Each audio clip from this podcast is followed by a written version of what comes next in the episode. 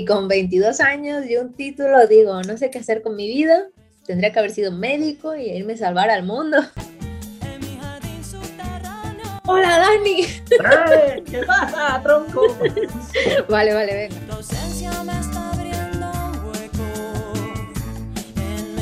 Cuando hablamos de Diana Argus, Ed Arnold, Margaret Brooke, Cristina García, Dorothea Lange, Martha Hall y muchísimos más, quizás no te suenen de nada, o tal vez sí. Además de ser mujeres, tienen en común la pasión por la fotografía y como al cabo del tiempo dejan su mirada impresa en un fotograma. Las imágenes que han tenido relevancia desde el inicio de la fotografía hasta la actualidad nos han transmitido un sinfín de emociones. Por ejemplo, el almuerzo en la cúspide de un rascacielos, que se ve a un grupo de hombres eh, sobre un andamio y luego en el fondo está la ciudad, creo que es de Nueva York. Sí. La sensación que se tiene de vacío y de vértigo es increíble. O el monstruo del lago Ness, un monstruo saliendo de un lago que muchos dicen que es un, un retocado, han hecho algo ahí, pero bueno, se queda para, para historia. La nube atómica sobre Nagasaki o el guerrillero heroico en 1960 que le toman la, la, foto al Che Guevara y ahora mismo es un icono de la, de De la marcha, pop.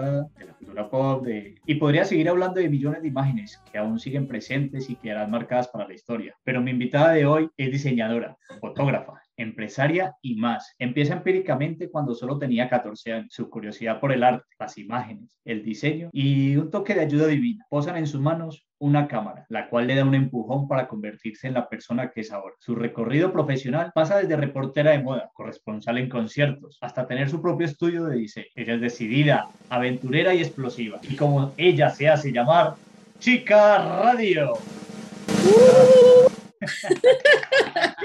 Pero qué presentación, Muy por favor. ¿Cómo estás? Buenas, buenas. Bueno, ha estado ahí la neurona trabajando a tope para esa Dani, presentación. menuda, menuda presentación, por favor. He dicho, Hombre. madre mía, qué mayor soy si he hecho todas estas cosas.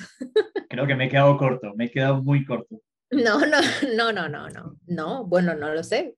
Todavía me quedan 30 años más para averiguar qué mundos puedo explorar. Pues como sigues con esa curiosidad, conquistas el mundo prácticamente. Eso espero, eso espero. Bueno, bueno, empecemos desde el principio. ¿Cómo, cuándo, dónde vives esa infancia? ¿Cómo empieza todo? eh, ¿Cómo empieza tu vida? Eh, bueno, aquí yo tengo una historia pues, muy, muy particular, que es que yo nazco en Ecuador, en una, digo yo en un pueblo, porque en aquella época eso era un pueblo que se llama Santo Domingo, que ahora ya eh, con los años, bueno, se ha hecho provincia y, en fin, que ya es una ciudad como Dios manda. Pero yo nací allí y pues soy la tercera de cuatro hermanos y con 12 años me, me, nos venimos a España y entonces a partir de allí, eh, pues bueno, yo empiezo a vivir aquí. Y recuerdo que de niña hacía cámaras con papel, como mm, con rollos de papel, que eran cámaras de juguete, y les metíamos como un dibujito dentro, y supuestamente esa era la, una Polaroid, hacía yo, supuestamente. Y jugábamos así a hacer fotos. Entonces, ya como que desde esa época, ya yo me la daba de, de fotógrafa, de periodista, de reportera, y luego hay por ahí algunos vídeos caseros que nunca nadie va a ver ni verán la luz, donde yo salgo haciéndole entrevistas a, a, mis primas, a mis tías, y bueno, ¿no? Ahí como ya mostrando el talento. Todo eso, hasta que yo tenía 12 años, que vivía todavía allí en Ecuador, pero sí recuerdo, por ejemplo, que yo de niña, aunque jugaba ya con estas cosas, yo tenía muy claro que lo que yo quería hacer es escritora. Entonces yo dije, que la gente se gana la vida escribiendo, yo quiero escribir, vamos a probar a ver qué tal. Y como no, no conocía como una carrera de escritora como tal, digo, pues lo más parecido aquí que es periodismo, pues periodismo. Y entonces yo vine aquí a España como con esa, con esa idea en mi cabeza. Pues yo estudié aquí la ESO, estudié curso por año, he sido, la verdad es que soy muy empollona, soy un poco nerd. Y, y nada, entonces, bueno, estudié curso por año más y en cuarto de la ESO, cuando ya nos hacen como una serie de pruebas de qué es lo que te gustaría y demás. Yo hice esas pruebas, aunque yo tenía muy claro que lo que yo quería hacer era comunicación, perdón, eh, periodismo. Yo quería hacer periodismo, entonces digo, bueno, periodismo. Y, y entonces nos cultivaron en el colegio, me acuerdo mucho, eh, empezar a leer. Y entonces empecé a leer, pues eso, a, a, a, autores, a Gabriel García Márquez, Oscar Wilde. Leer en mi casa también ha sido como muy bien visto. Entonces, bueno, empecé a leer Carlos Ruiz Zafón, La sombra del viento, bueno, todos estos libros que habían en el momento, yo me los leí y además me los leí con intención de pues los periodistas tienen que leer y los periodistas tienen que saber mucho tal y, y así se va haciendo uno la práctica. Pero cuando llego a bachillerato eh, sucede la magia y entonces, bueno, se me abre como este mundo audiovisual y, y, tenía una clase que se llamaba además comunicación audiovisual donde se hablaba de cine, se hablaba de, bueno, sí, de cine, de películas, de historias y es entonces como que cuando veo como que me encuentro en una encrucijada, ¿no? Y digo, periodismo, comunicación, me gusta mucho el tema de la imagen, me llama mucho la atención todo este tema cinematográfico. Uno con 16 años lo que quiere ser es director de cine, ¿no? Nada, ni empresario ni nada. Yo quería estudiar para director de cine. Entonces dije, bueno, se me da bien el tema de la fotografía, también se me da bien escribir. Y pensé y dije, bueno, si me voy a periodismo, tal vez me cierro mucho esa ventana y pues solo pueda dedicarme más a campos de escribir y de redacción. Pero si hago comunicación, tengo las dos. Pensé yo en mi cabeza, ¿no? Tengo la parte técnica, que es todo cámaras, vídeo, y luego tengo también la otra parte, que es que si a mí me gusta escribir y redactar, pues también puedo dedicarme a esa parte. Y entonces, eh, bueno, eso en primero y segundo de bachillerato lo vi claro y dije, pues voy a hacer comunicación. Y así es como termino en, en comunicación audiovisual.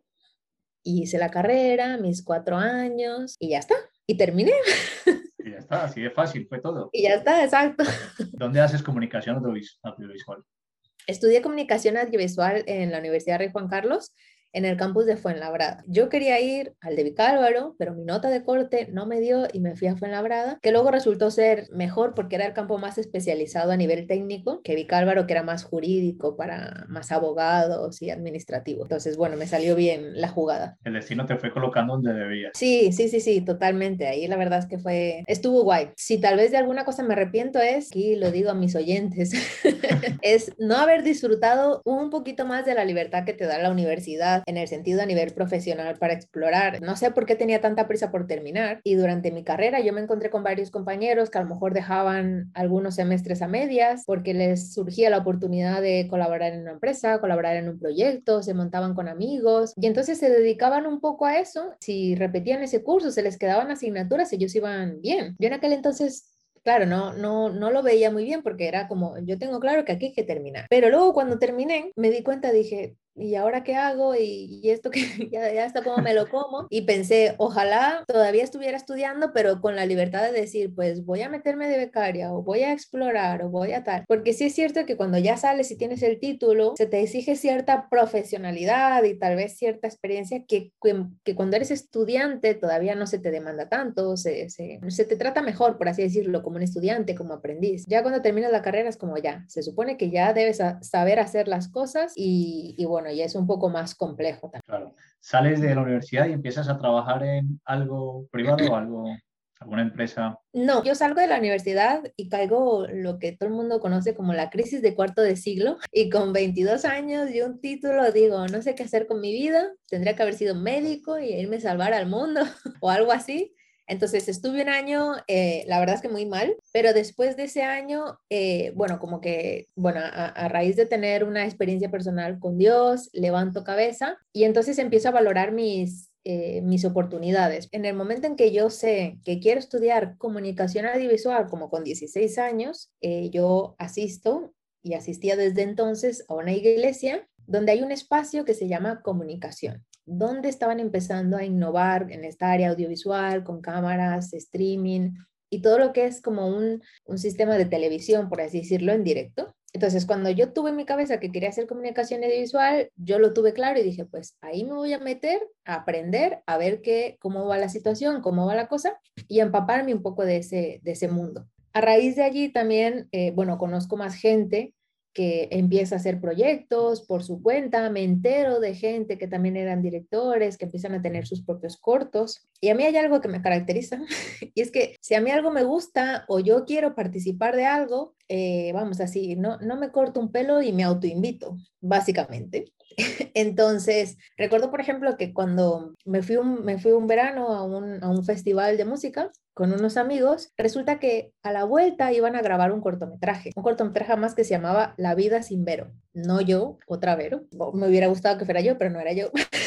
era otra Vero. Iban a grabar este cortometraje. Entonces, durante el festival, en esos tres o cuatro días que estuvimos allí, estaban hablando de la organización, de cómo lo iban a llevar, así, tal. A mí no me habían dicho nada. Yo todavía no estaba en la universidad, entonces ellos no sabían cómo de, de mis ganas y de mis deseos de aprender cuando ya era el último día, estuve cuatro días comiéndome la cabeza allí de decir si les digo, no les digo, les digo, no les digo. Y ya el último día yo dije, bueno, esta es la mía, les voy a decir, oye, me gustaría estar en esa grabación que vais a hacer, yo puedo ayudar lo que sea. Yo en aquel momento dije que podía ser como ayudante de producción, ¿no? Que es un poco la, como el becario, el mandado, el que va a hacer todas esas cosas. Entonces yo dije, a mí me gustaría ir, estar allí y tal, en lo que pueda ayudar, y ellos me dijeron, sí, claro, vente, pásate.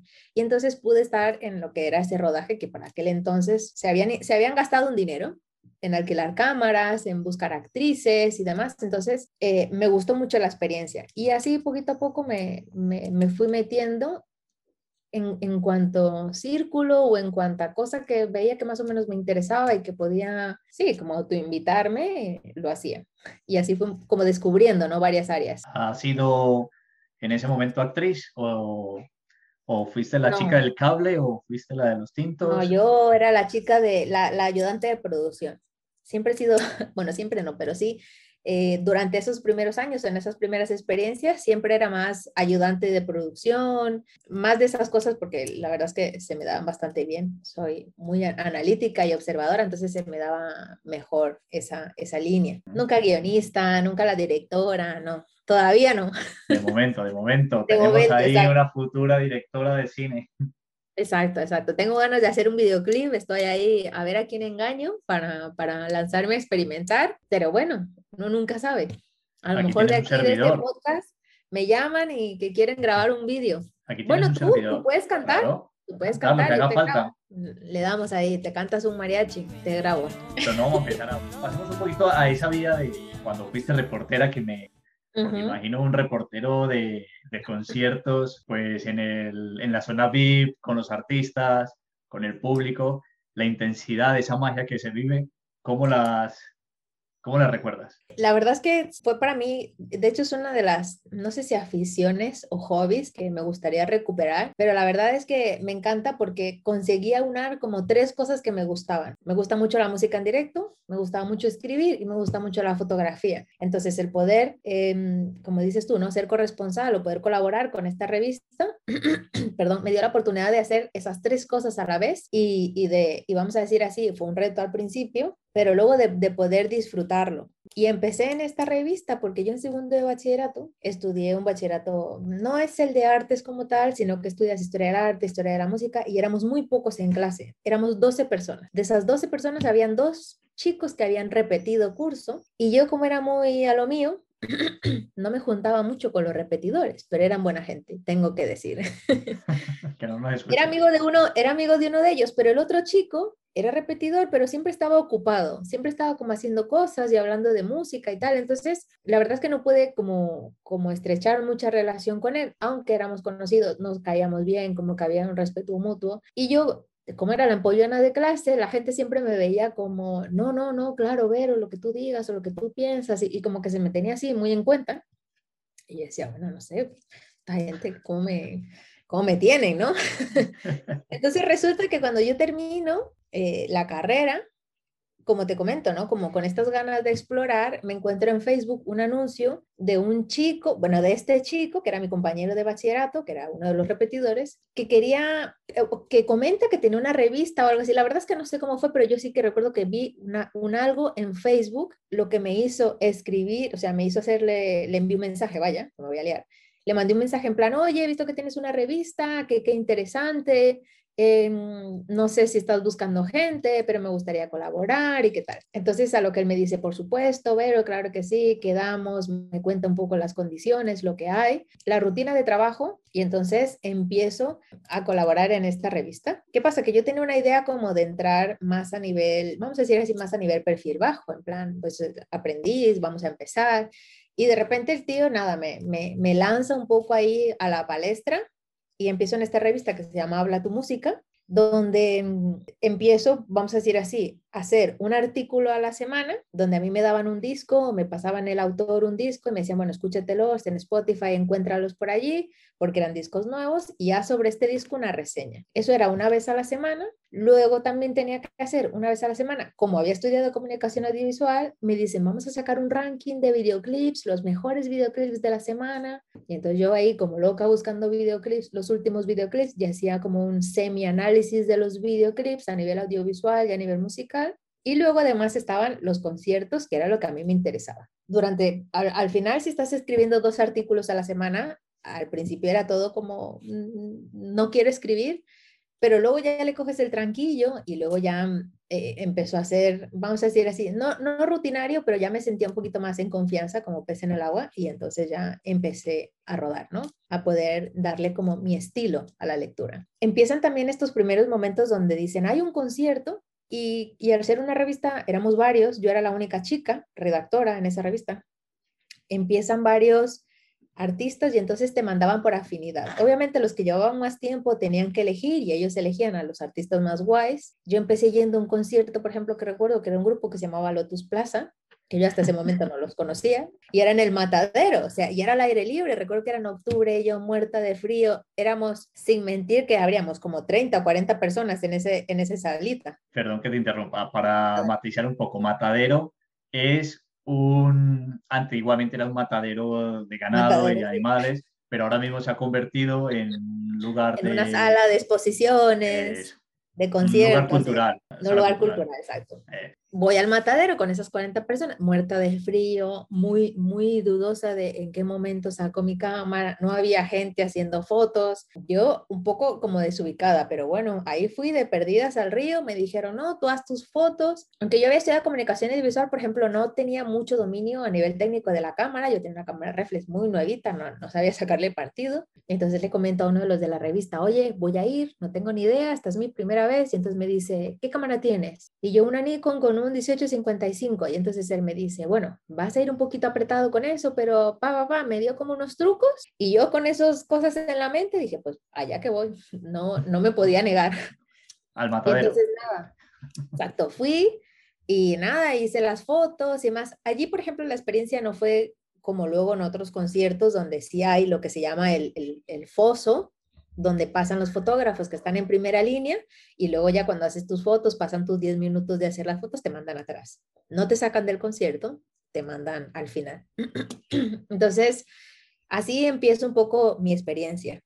Fueron dos experiencias que tuve que experimentar por primera vez porque era ir a ser reportera y hacer fotos, pero también era ir a un concierto sola por primera vez nunca había ido a un concierto sola, yo siempre había ido con mis amigas, entonces bueno, pues era como, bueno, con estos, mm, como no los conozco, no puedo cantar, me da un poco igual, me quedé un poco de pie, se acabó y me fui. Yo encima pensando que me tenía que quedar hasta el final, me quedé hasta el final, que luego pensé, dije, si no los conocía me podía haber ido, pero bueno. Yo ahí como buena gente me quedé hasta el final para, para que no se note el vacío.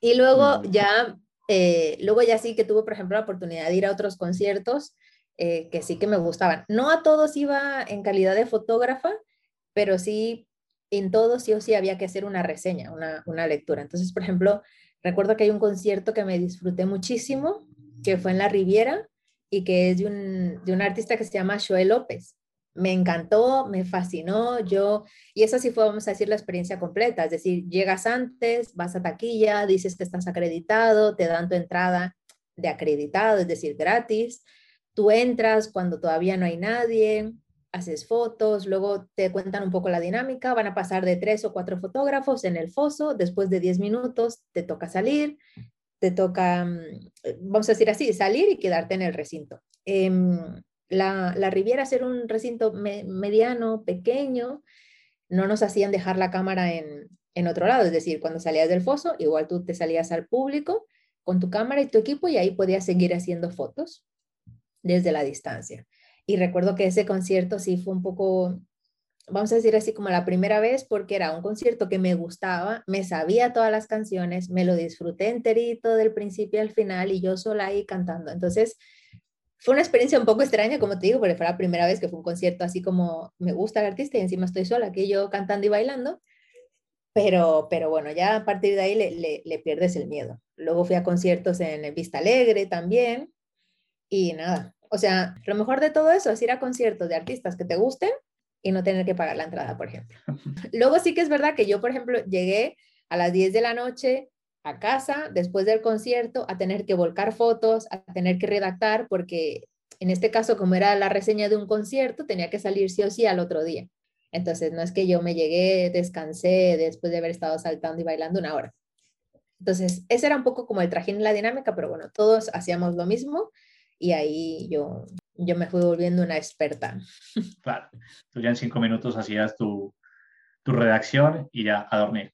Muy numeroso, pero fue después de ese año, yo me voy y no sé qué hicieron ahí, que pegaron un pelotazo y empiezan con 20 mil seguidores en la página de Facebook, eh, empiezan como a ser más conocidos y el tío que era mi compañero de segundo de bachillerato dice, ya conseguí lo que quería y, y, se, y se acabó el proyecto. Entonces, todos nos quedamos, pero ¿cómo? O sea, si ya ahora que estás como en la cima y ahora que puedes aprovechar y hacer un montón de cosas porque te vas y tal, y entonces él, bueno, pues lo transmitió así, es que ya conseguí lo que quería, no voy a tumbar todo el contenido que ya está creado, pero ya está, voy a experimentar en otras áreas. Pero el tío al final e, e, es un empresario y, está probando pues ahora mismo en, en, otros campos. Pero por ejemplo me pareció muy curioso. Y por ahí están mis artículos si queréis leerlos.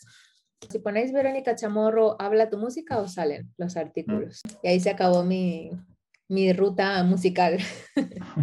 Interesante, interesante lo de los, los conciertos. Muy divertido, a mí me gusta. Yo soy de las personas que se deja el dinero en los conciertos por puro amor al arte. De hecho, eh, tengo que contar así a modo anecdótico que cuando yo estudiaba en la universidad, si, si, si, aprobabas todas las asignaturas y sacabas eh, como por encima de la media, que eran como siete o algo así, te daban una beca, una retribución económica, además de no tener que pagar la matrícula. Pues bueno, a mí me becaron los cuatro años y ese dinero extra, que no era mucho, me, que me lo daban a mí, me lo ingresaban en la cuenta, eh, mi madre muy sabiamente me decía, bueno, tú administrate eso como puedas, y yo, concierto que veía, concierto que me compraba la entrada. O sea, recuerdo que en un año, que ahora no es mucho, porque las entradas, yo recuerdo que la entrada más cara en aquel entonces me costó 50 euros y eso ya era como, wow, qué caro, pero recuerdo que me fui como a, a cinco o siete conciertos y me gasté como 200 y pico euros en un año, por ejemplo, yendo a conciertos y me compraba las entradas como con siete meses de antelación para que no se vayan a acabar y así. Luego las tenía colgadas así en orden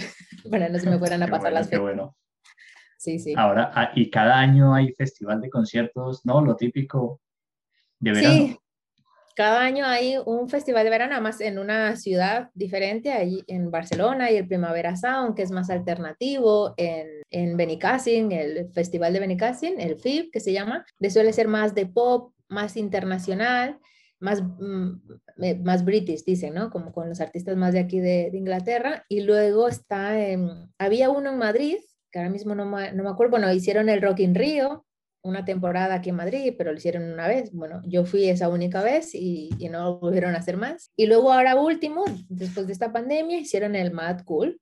Entonces, eh, mi sueño es, por ejemplo, ir, en un festival de tres días.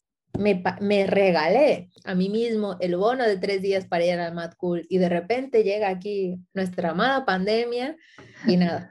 Ya van dos veranos que me posponen el, el, el Mad Cool y es como, no, yo solo quiero disfrutar de tres días de música, por favor. Eso es que no conviene que vaya. Es una señal divina. sí, de la pandemia, para que nadie vayamos. para que ninguno vaya. Para que ninguno vaya. Bueno, bueno, ya dejando de tema aparte de los conciertos, volvamos a la fotografía, que es el campo que nos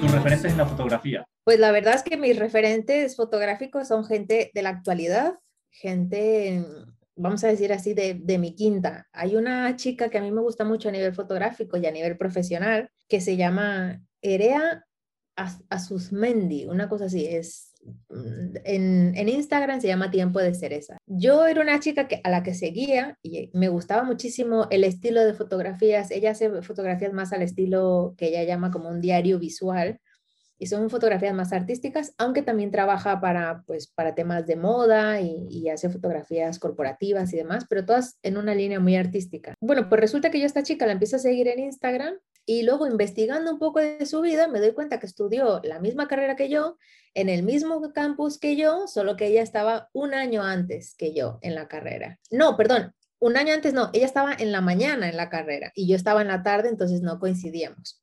Y de allí salieron como dos o tres personas que, que, bueno, que eran como sus amigas y yo no sé por qué, se hicieron famosísimas en Instagram y empezaron a hacer este tema de, de fotografía. Entonces fue allí un poco como, vamos a decir así, que empecé a explorar este tema más, más de una fotografía más artística, más personal, yo a día de hoy me gano la vida, vamos a decir así, como fotógrafa, pero es más, es una fotografía más enfocada al negocio. No deja de ser artística, pero es más enfocada pues al, al negocio. Luego, nombres de fotógrafos como tal, no, no tengo mucho, pero, por ejemplo, para mí una clara influencia es eh, todo lo que es el mundo cinematográfico. Yo em, empecé a educar mi ojo pues eso, desde que estaba más o menos en bachillerato y entonces me veía todo tipo de películas, toda clase de películas y en la universidad nos enseñaban que había que ver las películas con las gafas analíticas, es decir, está el espectador normal que ve una película y se deja llevar por la historia, por los personajes, por lo que les pasa y ya está, se acaba la película y la disfruta y está bien, pero luego a nosotros nos pedían un plus y entonces, pues bueno, ¿no? Ver la película te, nos hacía tener que disfrutarla doble, porque además de verla como espectador y disfrutar de la historia y de cómo lo están contando, habían varios niveles que, que analizar. Entonces, por ejemplo, ahí, ahí se mezcla un poco, por ejemplo, que también incursione un poco en el tema de las, de las críticas eh, cinematográficas, trabajando también en una revista, y entonces allí tuve que forzarme a ser más analítica al momento del guion, al momento, eh, al momento visual, a nivel de fotografía, a nivel de vídeo. Y es entonces ahí como yo creo que eduqué muchísimo más eh, mi ojo a la hora de cómo ver, cómo lo cuentan, qué es lo que dicen. Yo recuerdo, por ejemplo, de ver películas. Tenía un amigo que también era un cinéfilo y yo recuerdo de ver una película muy concreta que se llama Hierro 3, de un director coreano que se llama Kim Ki-duk, que me encanta, ese hombre me encanta. Y la escena era la siguiente, una mujer en un balcón con su marido abajo y ella luego sale por ahí tirando una camisa blanca al suelo y yo lo que veo es lo que te estoy contando, ¿no? Veo pues una discusión de pareja y esta tía tira una camisa por la ventana. Y este amigo que era cinéfilo que también había estudiado comunicación y que tenía más años que yo, tenía un poquito más de experiencia, me dice, ¿no te diste cuenta de la representación de dejar su vida matrimonial atrás cuando tira esa camisa blanca y tal? Y yo, no. o sea, era como, no, yo vi una tía tirando una camisa. De hecho, además, ni reparé en ese detalle, porque pues yo estaba metida en la historia. Entonces ahí fue cuando empecé como a aprender a contar historias también con las imágenes. Y ahí es un poco donde, donde viene como, esta educación visual de mi parte que pues yo tomo para la parte de vídeo y para la parte de fotografía, de, de, contar una historia. Eso es como los pilotos de avión, que tienen que pasar horas y horas de vuelo antes de empezar a conducir, empezar a... A, a tener el norte solo por, esa, por esas líneas, ¿no? Claro, entonces eso, la práctica, la práctica. Sí, sí, sí, sí. He visto así un poco tu Instagram, un poco solo. Eh, tienes mucha fotografía artística, tienes fotografía ambiental, tienes fotografía paisajes. ¿Por qué tipo de fotografía crees que te inclinas más? ¿Cuál es tu, tu fuerte? ¿Por cuál te...? Me gusta mucho la fotografía experimental, que llamo yo, donde es, es, es, un poco, es lo que te comentaba un poco antes, ¿no? Se trata más de contar una historia que de ver, que de ver cosas. Y luego me gusta mucho también otro director de cine de Hong Kong que se llama Wong Kar Wai, que también me gusta mucho. Me gusta mucho los directores asiáticos, como podrás ver. Él hablaba de que había, de había gente que sabía mirar, ¿no? Que habían miradas. Entonces, por ejemplo, a mí me gusta retratar las fotos, más que fotos de paisajes en sí, eh, fotografías donde cuenten una historia. Por ejemplo, tengo una foto que le hice desprevenida a mi abuela eh, cuando, cuando en un viaje que hicimos a Ecuador y ella está como además muy seria, muy concentrada porque creo que tenía toda la intención de subirse a un árbol. O sea, yo veo ese momento, tengo la cámara en las manos y, hago esa foto, ¿no? Y, y, ahora cuando la veo es, para mí tiene una historia. Entonces es, yo creo que eso es como mi objetivo en la fotografía, que cuando yo haga una, una foto te, te pueda evocar una historia, ya sea que yo te la pueda contar o que tú te la puedas imaginar mientras estás viendo la fotografía. Entonces me gusta mucho ser como más de, de fotografías más espontáneas, aunque algunas son muy posadas, eh, hay otras donde me gusta ser más, más espontáneas y ver, por eso mis fotos a veces uno dice, ¿y aquí qué estoy mirando? Claro, sí, eso es lo que, lo que estuve viendo en el Instagram. La más contemplativa, eso es. A ver qué me quiere transmitir esta chica con esto. ¿Qué es lo que ha visto en ese sitio para que lo pueda, que podamos entender? Exacto. La, la, fotografía en sí es eso, transmitir un sentimiento. Contar una historia, correcto. Por lo que me acabas de contar, ya esta pregunta creo que se responde sola o no. ¿Qué fotografía te hizo sentir algo especial de las que tú hayas tomado? Tengo, tengo muchas. Mm, esa, por ejemplo, de, de, mi abuela en particular, me gusta mucho. Tengo varias de conciertos que a los conciertos a los que iba como asistente no me dejaban llevar la cámara profesional porque no está autorizado, pero me llevaba el móvil y el hecho de poder hacer fotos en el concierto donde uno siente, o sea, en las fotos tú, tú, tú ves, ¿no? La gente, el momento, la euforia, la alegría. Entonces, por ejemplo, esas fotos em, me gustan mucho, pero también me gustan otras fotos donde, como, te decía, ¿no? Como que son contemplativas, donde tú la ves y es como que te da eh, pie u opción a meditar, a reflexionar. Hoy, eh, ya pasando un poco Hoy en día cualquiera con un teléfono inteligente o un y un poco de maña puede conseguir fotos medianamente buenas. ¿Algún consejo para alguien que esté comenzando en este mundo de la fotografía experimental, como tú le llamas? Yo, yo le diría un poco que, que haga, por ejemplo, muchísimas fotos. Es cierto que yo, por ejemplo, me lo dicen mucho.